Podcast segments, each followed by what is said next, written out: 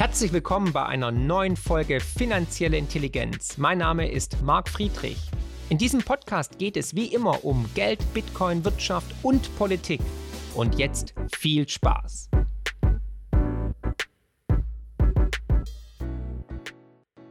Bevor wir in Medias Res gehen, eine Frage natürlich an dich. Für wie wahrscheinlich hältst du den Einsatz einer Atombombe oder einer schmutzigen Bombe? Bitte gerne in den Kommentarbereich reinschreiben. Wenn du heute zum ersten Mal auf dem Kanal bist und mich öfter sehen möchtest, dann können wir gerne ein Rendezvous arrangieren. Das geht hier über den Abo-Button und über die Glocke oben aktivieren. Dann sehen wir uns wöchentlich. Ihr könnt euch vorstellen, dass ich natürlich jeden Tag viele Informationen bekomme von unterschiedlichen Leuten auf unterschiedlichen Kanälen. Mal ist was dran, mal ist nichts dran. Mal sind es gute Insider-Informationen, mal sind es regelrecht recht Whistleblower. Wenn auch du eine Information für mich hast, gibt es die Möglichkeit, mit mir natürlich in Kontakt zu treten. Wir freuen uns immer über Insider-Informationen.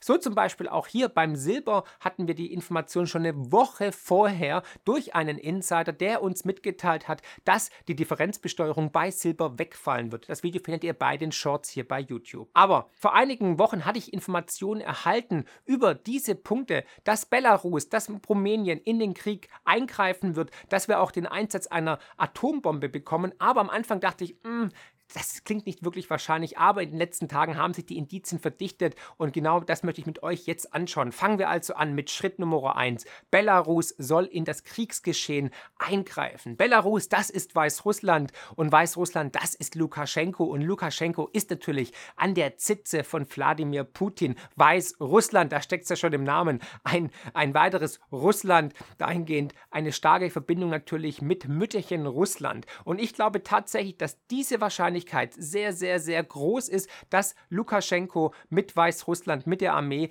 in das Kriegsgeschehen in der Ukraine eingreifen wird, um vom Norden her ähm, den Ukrainern das Leben schwer zu machen, um eine Entscheidung herbeizuführen. Und Belarus ist einer der engsten Verbündeten Russlands und das hat natürlich historische Gründe, weil Alexander Lukaschenko rühmt sich seit jeher, dass er der einzige der oberen Sowjets war, der 1991 gegen die Aufspaltung der Sowjetunion gestimmt hat. Entsprechend setzte er sich nach seiner Wahl zum zum Präsidenten 1994 nicht für ein westlich orientiertes Belarus ein, nein, sondern er band sich eng an den sogenannten slawischen Bruderstaat Russland. 1995 wurde dann auch ein Freundschaftsvertrag mit Russland abgeschlossen und im Jahr darauf folgte ein Abkommen zur Schaffung einer russisch-belarussischen Gemeinschaft. Was für ein Wortspiel. Russisch-belarussisch. Sagt es fünfmal nacheinander ganz schnell. Russisch-belarussisch, russisch-belarussisch zur Schaffung einer russisch-belarussischen Gemeinschaft, das 1999 in einem Vertrag über die Bildung eines Unionsstaates mündete, den Lukaschenko mit dem damaligen russischen Präsidenten und Saufkumpane Boris Jelzin unterzeichnete. Fakt ist, bis heute ist natürlich Weißrussland extrem abhängig von Gutdünken der russischen Nachbarn und von Putin. Da wird viel Geld rübergeschoben oder Rohstoffe oder irgendwie andere Unterstützung auch im Waffen- und Militärbereich. Und schon seit langer Zeit gibt es eine enge Bande zwischen den beiden Armeen. Auf einem Treffen in St. Petersburg wurde dann verkündet, dass russische Soldaten in Belarus, Weißrussland stationiert werden sollen, um eine Militäreinheit zu bilden. Der ehemalige Kulturminister von Weißrussland, Pavel Pavel Latuschka geht davon aus, dass Russland seine militärische Präsenz in Belarus stark ausbauen wird. Man geht von 120.000 russischen Soldaten aus, die dort stationiert werden sollen, über kurz oder lang. Und dann siehe da, ich habe dann einfach mal angefangen zu googeln und tatsächlich vor einigen Tagen am 15. Oktober sind die ersten russischen Truppen in Belarus eingetroffen und wurden stationiert. Nachtigall, ich hör dir trapsen. Und das war so das erste Puzzleteil, wo ich dachte, hm, ja, Lass mich mal weiter googeln und weiter recherchieren, um zu gucken, ob die anderen Punkte eventuell auch eintreffen. Aber weiter im Text. Diese Truppen, die jetzt in Weißrussland stationiert sind, sind in Alarmbereitschaft. Hier ein Zitat. Angesichts des Ukraine-Krieges hat die mit Russland verbündete Ex-Sowjetrepublik Belarus nach offiziellen Angaben ihre Streitkräfte im Rahmen eines Antiterroreinsatzes in erhöhte Alarmbereitschaft versetzt. Es gab tatsächlich Informationen, dass von Seiten bestimmter Nachbarländer Provokationen geplant sind bis hin zur Besetzung einzelner Gebiete des Territoriums von Belarus. Zudem sehen wir schon seit Wochen, seit Monaten ja Scharmützel zwischen Weißrussland und der Ukraine und andersrum. Hier zum Beispiel Belarus beschießt die Ukraine, Kiew wirft Moskau vor, das Land in den Krieg hineinziehen zu wollen. Aber auch von anderer Seite, ne, Lukaschenko wirft der ukrainischen Regierung vor, Angriffe auf Belarus durchzuführen. Also wir wissen ja schon, das Erste, was im Krieg stirbt, ist die Wahrheit. Und ich, wie gesagt, glaube keiner Seite mehr, da kann so viel manipuliert werden. Wir sehen digitale Kriegsführung, Cyberkriegsführung schon. Man kann kein Bild, keinem Video mehr trauen eigentlich. Ähm, wir sehen hier tatsächlich Kriegsführung der digitalen Art auf höchstem Niveau. Lukaschenko geht davon aus, dass es einen Angriff bald geben wird von ukrainischer Seite auf Weißrussland. Und was mich aber jetzt verdammt, verdammt, verdammt hellhörig gemacht hat, und deswegen glaube ich auch, dass an den Gerüchten was dran ist, dass an dieser Information was dran ist, die mich ereilt hat, ist nämlich folgender Hinweis oder folgender Fakt, nämlich, dass die Verkehrsüberwachungskameras in Weißrussland komplett abgestellt worden sind. Früher konnte man dann sich online einloggen und gucken, wie ist es denn auf der Autobahn zwischen Minsk und Moskau momentan mit Stau, mit Wetter und so weiter. Und das ist ein Alarmsignal, denn ein Monat vor dem Angriff der Russen auf die Ukraine wurden auch die russischen Webcams erstmal abgeschaltet, um die Truppenbewegung nicht zu offensichtlich zu machen, um da ein bisschen sozusagen Geheimniskrämerei zu betreiben. Schauen wir die Indizien für Punkt Nummer 2 an, nämlich dass Polen, Rumänien und Moldawien ebenfalls in das Kriegsgeschehen eingreifen werden, nicht unter der NATO-Flagge, nicht mit einem Mandat der NATO, sondern aus eigenen Interessen. Als erstes findet man ein vor wenigen Tagen unter anderem auch in Polen stattfindendes Manöver der NATO, nämlich NATO beginnt Verteidigungsübung mit Atomwaffen. Ja, hier, Zitat aus dem Artikel. Anders als in früheren Jahren informiert die NATO in dem Jahr proaktiv über den Beginn des Steadfast Noon Manövers. In Bündniskreisen wird dies damit begründet, dass diesmal stärker als sonst gezeigt werden soll, dass die NATO selbst auf ein Schreckensszenario wie ein Atomkrieg gut vorbereitet ist. Zwei Wochen lang dauert das Manöver mit mehr als 60 Flugzeugen, die daran beteiligt sind, darunter Kampfjets. Alles Routine, sagt die NATO. Aber natürlich wissen wir, ist das Säbelrasseln auf höchstem Niveau, um dem Gegner ein bisschen Furcht einzuflößen. Ja, und der polnische Premierminister ist auch ja besorgt bezüglich eines russisch-belarussischen Angriffs auf die Nordukraine. Aber was noch viel heftiger ist, was ein für mich deutliches Indiz ist, dass hier gerade etwas im Gange ist, ist, wenn wir nach Rumänien schauen. Hier ist nämlich nach über 80 Jahren zum allerersten Mal wieder auf europäischem Boden die 101 Airborne Division der US-Amerikaner, einer schnellen Eingreifgruppe, die zuletzt, wie gesagt, im Zweiten Weltkrieg aktiv auf europäischem Boden war, um hier Nägel mit Köpfen zu machen. Stationiert an der ukrainischen Grenze in Rumänien. Ja, kein Spaß. Wer ist die Airborne Division? Die Airborne Division ist eine militärische Einsatzgruppe, die zu den schnellsten und vielseitigsten Eingreiftruppen des Heeres der Vereinigten Staaten zählt. 4700 Elitesoldaten sichern nun die NATO-Grenze zwischen Rumänien und der Ukraine. Ja, und die Aussagen sind deutlich. Hier, wir sind darauf vorbereitet, die Grenze zur Ukraine zu überschreiten. Ja, holla die Waldfee. Das wäre natürlich dann eine Eskalation Deluxe. Das wäre dann eigentlich der Kriegseintritt der USA, der direkte Kriegseintritt. Da hätten wir kein Proxy-War mehr, also keinen Stellvertreterkrieg mehr, sondern die direkte Auseinandersetzung zwischen den USA, zwischen der NATO und Russland. Finanzielle Intelligenz könnt ihr übrigens auch lesen und zwar in Buchform mit meinem neuesten Bestseller Die größte Chance aller Zeiten und natürlich unserem kostenlosen Newsletter mit spannenden Analysen und Prognosen zu Bitcoin, Gold und den Finanzmärkten. Einfach abonnieren unter friedrich-partner.de. Ja, und auch hier die Frage, geht es jetzt wirklich um Säbelrasseln, geht es um Muskelspiele oder will man tatsächlich die nächste Eskalationsstufe vorbereiten und in die Ukraine einmarschieren, um die ukrainischen Streitkräfte zu unterstützen? Hier ein sehr spannender Bericht vom amerikanischen Fernsehen. This is a full deployment. Yeah, this is not a training deployment. This is a combat deployment for us. We understand that we need to be ready to fight tonight, uh, depending on how the situation es escalates across the border. In this case, that border includes the Black Sea right behind us.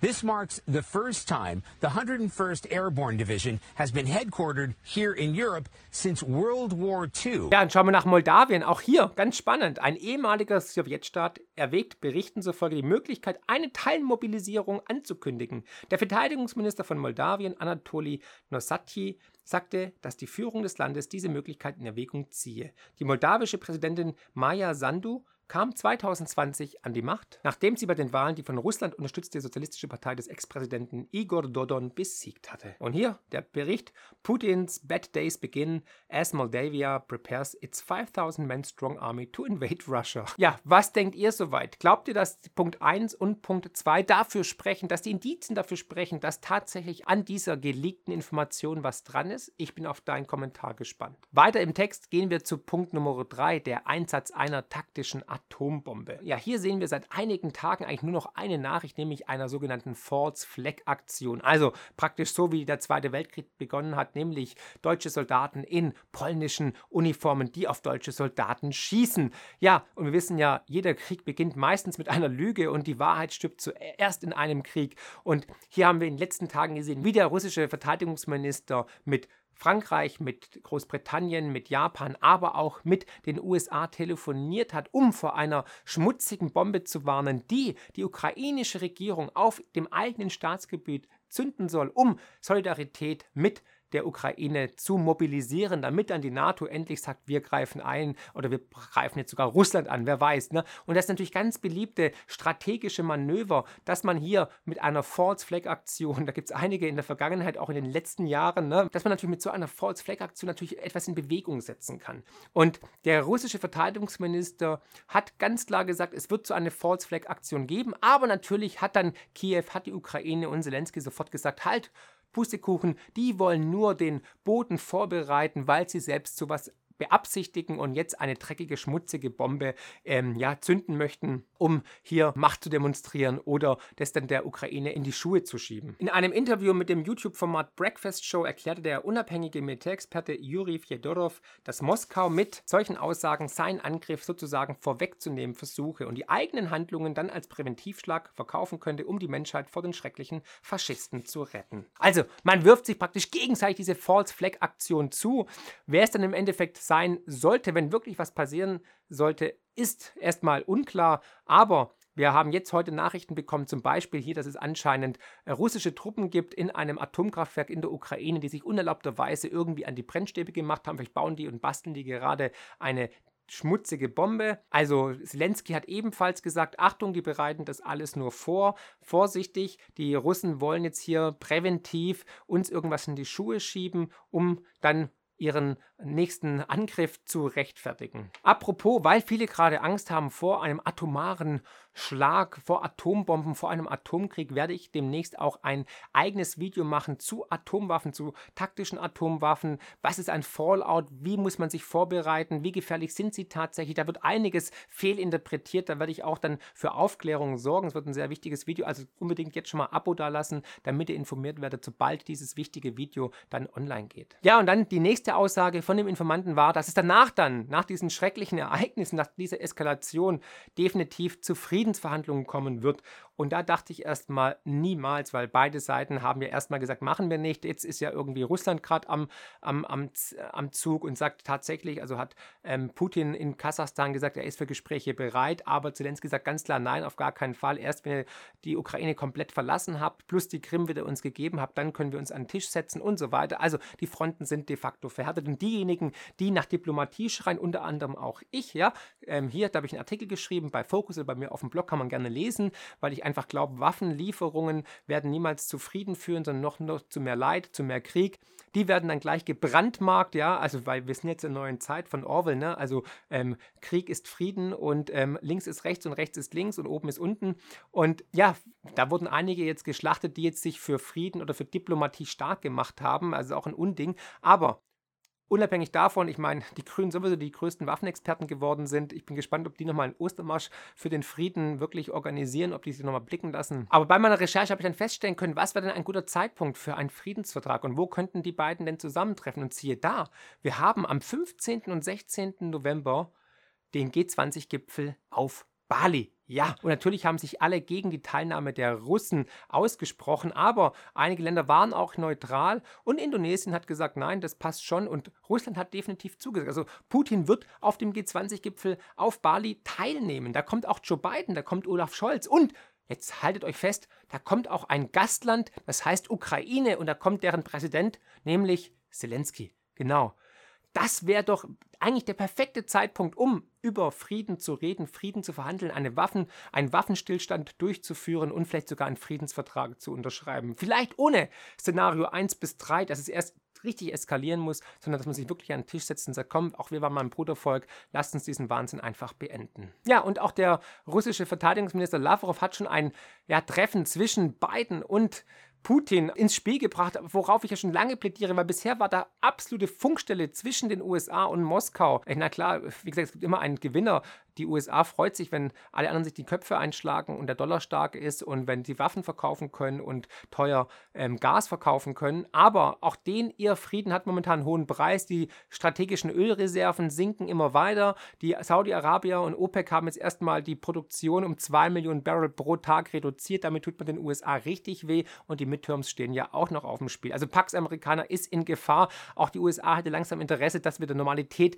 in das ganze Spiel reinkommt. Parallel werden werden dann tatsächlich auch immer mehr Rufe nach diplomatischen Lösungen laut. Jetzt zuletzt zum Beispiel der norwegische Premierminister, der gesagt hat, es macht keinen Sinn, Russland in die Ecke zu drängen. Wir müssen mit ihnen noch eine Art Kommunikationskanal offen halten. Man muss miteinander reden. Man muss jemandem auch eine gesichtswahrende Lösung anbieten. Und das ist wirklich tatsächlich wichtig. Äh, momentan sehen zwar weder die USA noch auch andere Geheimdienste die Gefahr von einem Einsatz einer Atombombe, aber natürlich kann das sich verschärfen, wenn die Aussichten eher dann düster sind für die eine oder andere Seite, dass man dann zu verzweifelten Aktionen übergehen könnte. Ja, heute also ein eher kurzes Video mit einer, wie gesagt, wie ich, interessanten Nachricht, die sich teilweise wohl bestätigen wird. Ich hoffe natürlich nicht, aber interessant war, dass ich diese Nachricht noch vor einigen Wochen für ja nicht wirklich ähm, realistisch gehalten habe, aber durch diese Informationen, die ich euch jetzt dargeboten habe, sehe ich da schon eine gewisse Möglichkeit. Ich bin natürlich auf dein Feedback gespannt. Siehst du auch Indizien? Ich hoffe natürlich nicht, dass es so eintritt,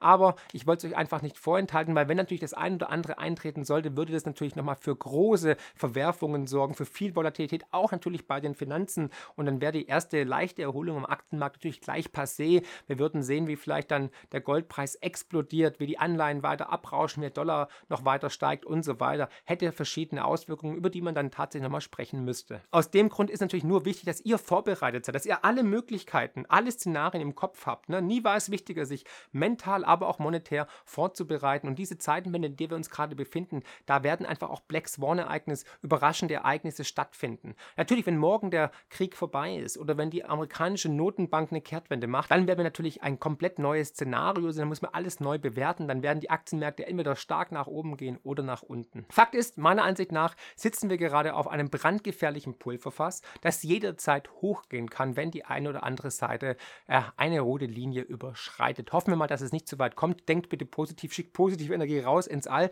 Ne, das Resonanzgesetz kann da tatsächlich Wunder bewirken und dahin sollten wir alle positiv denken, als uns dem Negativen irgendwie hinzugeben. Aber nichtsdestotrotz sollte man natürlich das Negative, das Schlechte auch im Blick haben und als realistisch ansehen und nicht irgendwie ähm, ja, als utopisch abtun. Wir haben ja gesehen, die Eskalation hat in den letzten Wochen immer weiter stattgefunden. Ich habe ein Video gemacht über Nord Stream. Ne? Wer war es? Das seht ihr hier oben. Schaut gerne auch in meine Playlist. Jetzt bin ich natürlich auf dein Feedback gespannt. Was hältst du denn für möglich? Glaubst du an einen Friedensvertrag? Glaubst du, der Krieg wird noch lange gehen?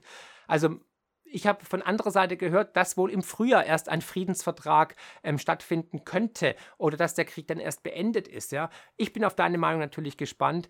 Ich freue mich, wenn ihr das Video natürlich teilt, wenn ihr einen Daumen nach oben gebt und wenn ihr ein Abo da lasst. Und damit möchte ich jetzt die Diskussion eröffnen. Und denkt immer daran, wegen Menschen, die positiv denken, die positive Energie da rausschicken, wegen 289.000 positiven Seelen, ist die Welt da draußen besser, als wir immer glauben. Herzlichst, euer Marc.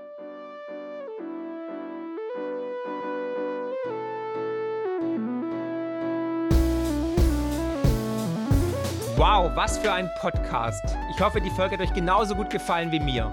Ihr findet mich bei YouTube, Twitter und Instagram unter markfriedrich7. Für Lob, Kritik oder Themenvorschläge schreibt mir gerne eine E-Mail an podcast.mark-friedrich.de. Empfehlt den Podcast natürlich gerne weiter. Über eine positive Rezension bei Apple, Spotify und Co. freue ich mich natürlich mega.